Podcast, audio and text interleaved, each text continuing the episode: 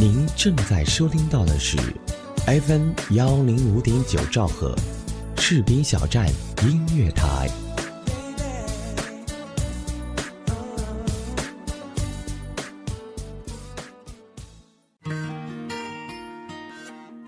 有人说，爱上一个人只需要一秒钟，而爱上一个声音，我觉得应该是一生的幸福。士兵小站音乐台，士兵小站音乐台，爱上主播，爱上你，我是一航，我在士兵小站用声音温暖你的心田。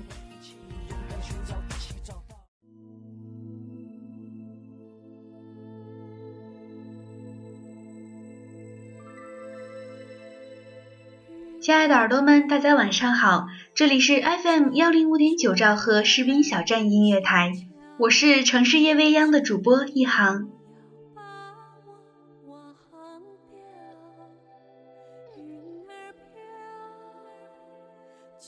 高原凄凉的风，凛冽的、无情的刮过荒凉的山川，这个藏西北的夏日之昼显得格外凉爽，却又蕴着一丝的凄凉。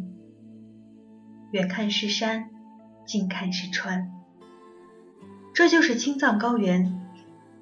白云点缀在湛蓝而又深邃的天空上，缠绵于巍峨的远山顶上，显得无限空灵。看看眼前，四排破败不堪的砖瓦房子早已褪去粉漆，枕在南面那个小山包的山脚下，傍着那广袤无垠的一马平川。大门旁边，安详的立着个破旧的小巧的木质哨塔，这是一个小哨所。有个战士静静地望着，眺望着他面前那壮丽的大平原，仰望着高原上展翅高飞、击云破风的雄鹰，心中油然而生了一丝欣慰。这个挂着两拐的老兵，仅仅十九岁的年轻战士，相对于城市中在灯红酒绿里成役的同龄人，显得更加成熟，且饱经沧桑。高原的风沙早让他的脸庞显得有些脏兮兮的，他那紧握钢枪的手早已被高原强烈的紫外线剥得皲裂不堪。突然，从营房里走出个年轻战士，他左手拎着顶套着迷彩护罩的大钢盔，右手拎着把零三式自动步枪，近前的衣领上撇着条拐，吊儿郎当的走向门口。他就一个新兵蛋子。站岗的这名老兵不解地看着他，走到自个儿跟前来，对自己说：“贺永娟，班长让我提前十分钟来换个岗。”反了反了！你丫的就一新兵蛋子，直呼人家老兵的名字，欠操练。他漫不经心地拐着这条腿倚在围墙旁，而那站岗的贺永军却懒得和他计较这么多，无语地跳下不咋高的哨塔，连交接的流程都省了，招呼他上岗。上去吧，盯着点儿。而那个新兵走上了小哨塔，毫不机警地巴望着。巴望着眼前，寸草不生的荒凉，心中空荡荡的。也许是思念远方的亲朋，也许是不堪眼前的这片孤寂，也许是不舍得那渐渐离他远去的那份都市灯红酒绿、纸醉金迷的喧嚣。不，不是的。三个月的新兵连生活依然没有把他从生活在母亲的温糖蜜罐下的家庭环境中拉出。事业有成的父亲先前逼迫着他来走走自己年轻时走过的道路，成了他如今对他这身军装不屑的打火石。穿上军装以来，他都没有安分过。新兵连和干部班长干仗，深夜偷偷跑出营区。要不是他父亲强大的人脉，也许他早就卷铺盖滚蛋了。而不管是身边的战友，还是其他连队的士官，都在心中给他下了一个定义：无可救药。时间晃得很慢，悄无声息的。这个新兵蛋子就在岗台上吊儿郎当的站着，不时还胆肥的吹着口哨。突然，一只褐色的短耳野兔从围墙旁冒了出来，他的小腿儿蹦跶蹦跶，在这参差不齐的乱石间愉悦着、飞窜着。岗台上的新兵看得起劲儿了，忽地跳了下来。蹑手蹑脚地走向门外五十米左右的那只活泼灵动的小野兔。就在这时，贺老兵走了出来，看见他离开了哨台，脱了岗，便大声呵斥：“王子，你干啥？回来！”王子怔了一下，便若无其事地向那只憨厚可掬的小野兔摸了过去，眼中闪闪发光。贺老兵冲了过去。这时，战友们听见了贺老兵那一喝，一个个的都从营房里走了出来，看看是怎么个情况。贺永军一把扯住了王子，大吼道：“你个新兵蛋子欠抽是不是？”王子平时就没把身边的人放在眼里，即使刚下连后被弄了一顿，他还是照样我行我素。他一把甩开贺永军，冲着他那高耸的鼻梁横指着。咆哮了起来，姓贺的，离老子远点儿！我干啥和你有毛线关系啊？贺永军怒了，他一个右勾拳砸在了王子的脸上。王子见贺永军给他来了一拳，下意识的用右手摸了摸嘴角，流血了。他朝贺永军一个虎扑上去，把贺永军摁倒在地上，拳拳相击着。但王子哪是人家一老兵的对手啊？他正要再次出右拳的时候，贺永军右手揽住了他那蓄势待发的右拳，左手死死地推了他空房的左肩，呼的一下把他按倒了。后永军随即站了起来，俯身用小臂抵着王子的脖子制服了他。此时战友们冲了上来，一个劲儿将他们俩拉开，而他俩则怒目圆瞪。恶狠狠地盯着对方，就像对死敌似的。几天后，连队党支部做出了个口头上的决定：王子同志在服役期间，如思想状况仍未改善，不得轮岗。俩人都没被处分，大家心里都明白，这大事化小了。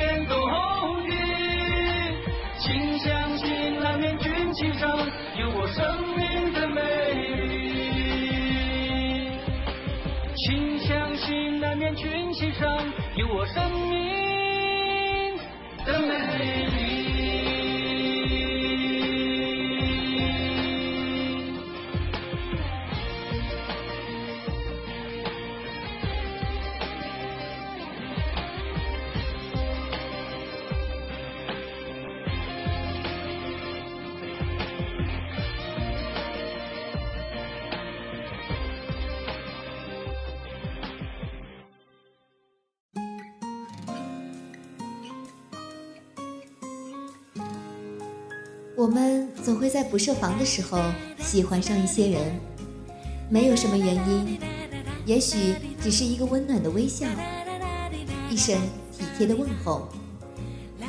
我们也总会不由自主的喜欢上一家电台，往往是因为一个声音或一档打动你的节目。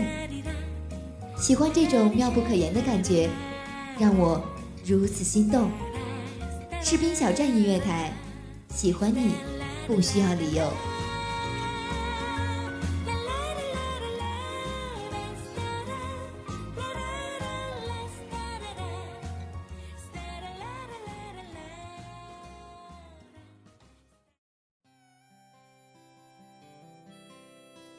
欢迎回来，这里是 FM 幺零五点九兆赫士兵小站音乐台，我是城市夜未央的主播一航。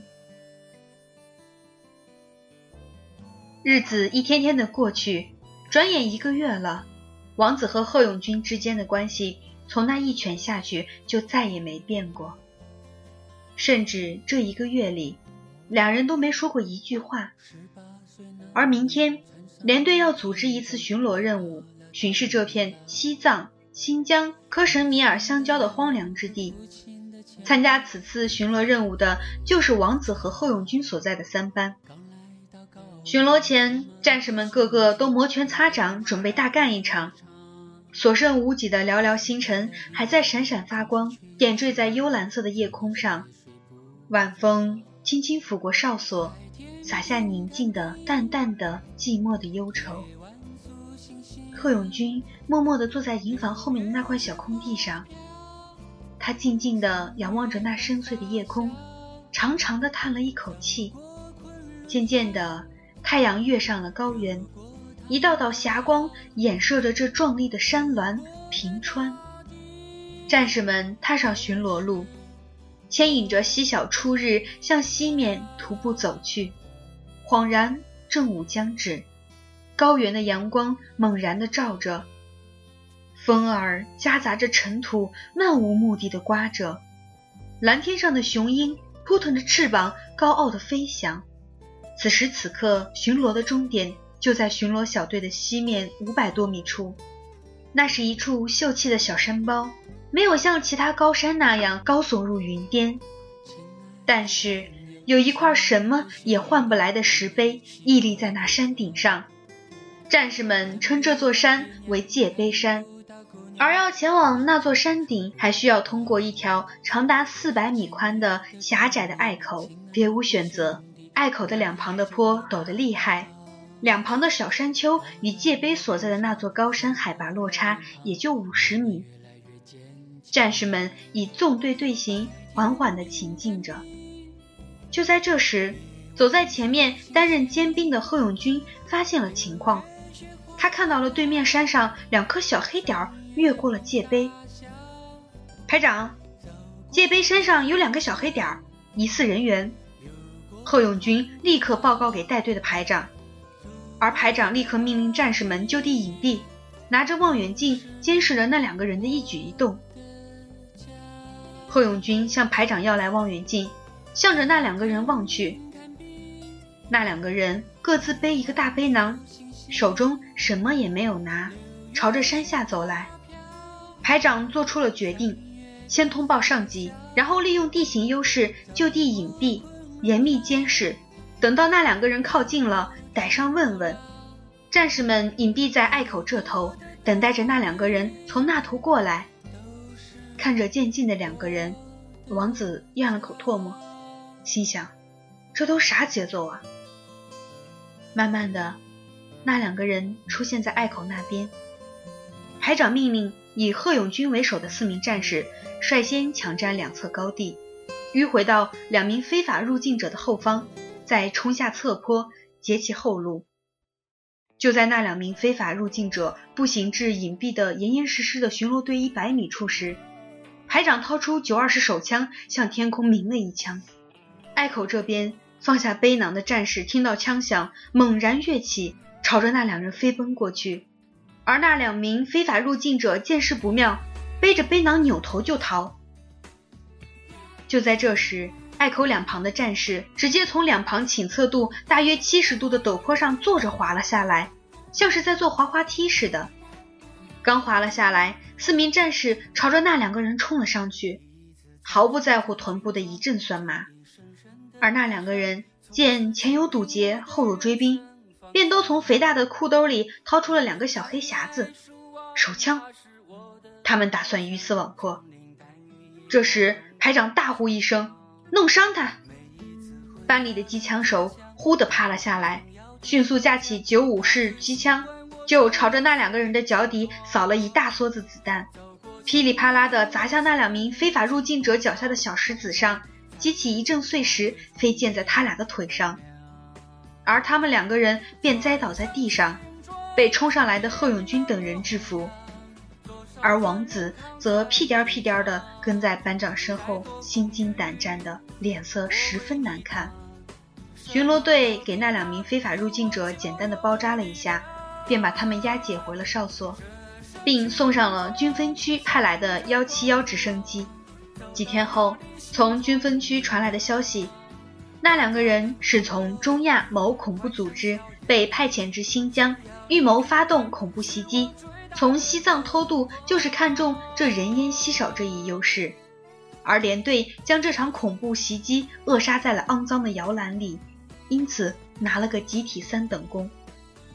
听到这个消息，大家欢欣鼓舞的，但王子的心中一股恐惧油然而生。他知道他将与那死亡相伴。这天。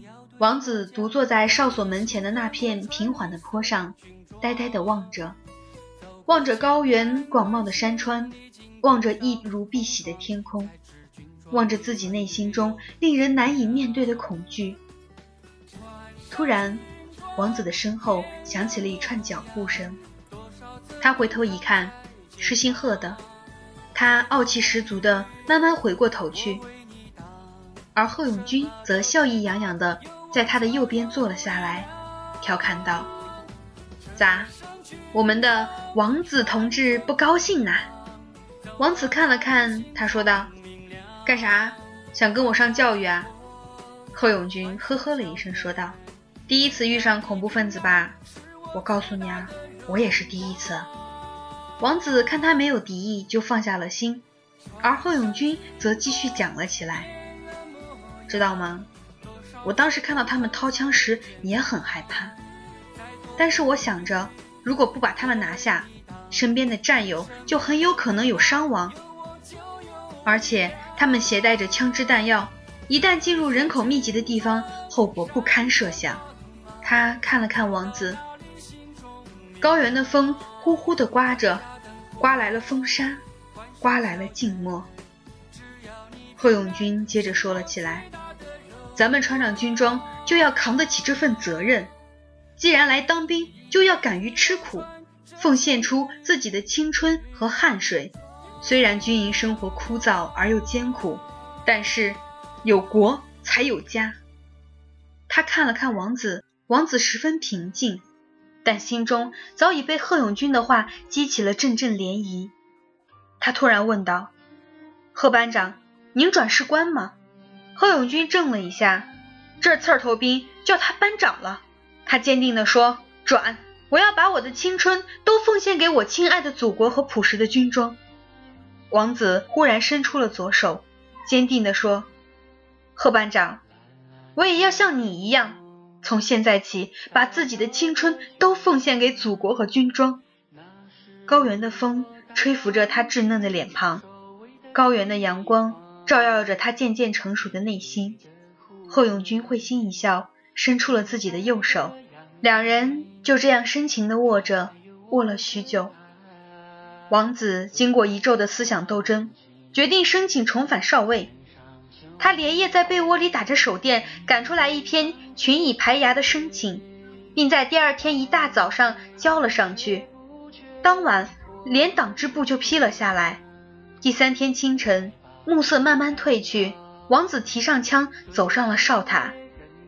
他的眼睛警惕地盯着四周，高原的风沙吹拂着他的脸庞。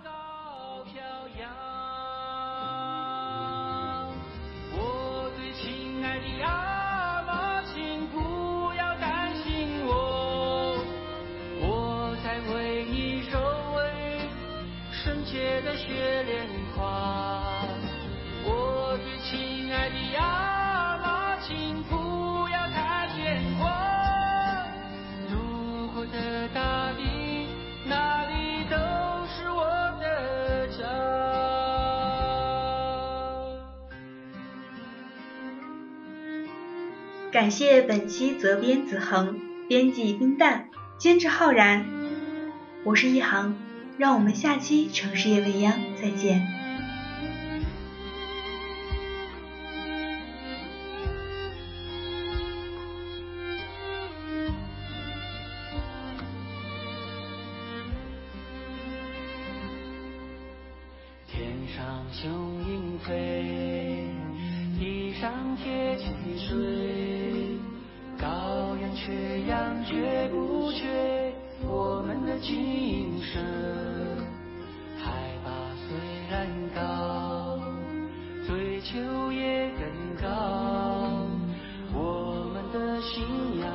在旗帜上高高飘扬，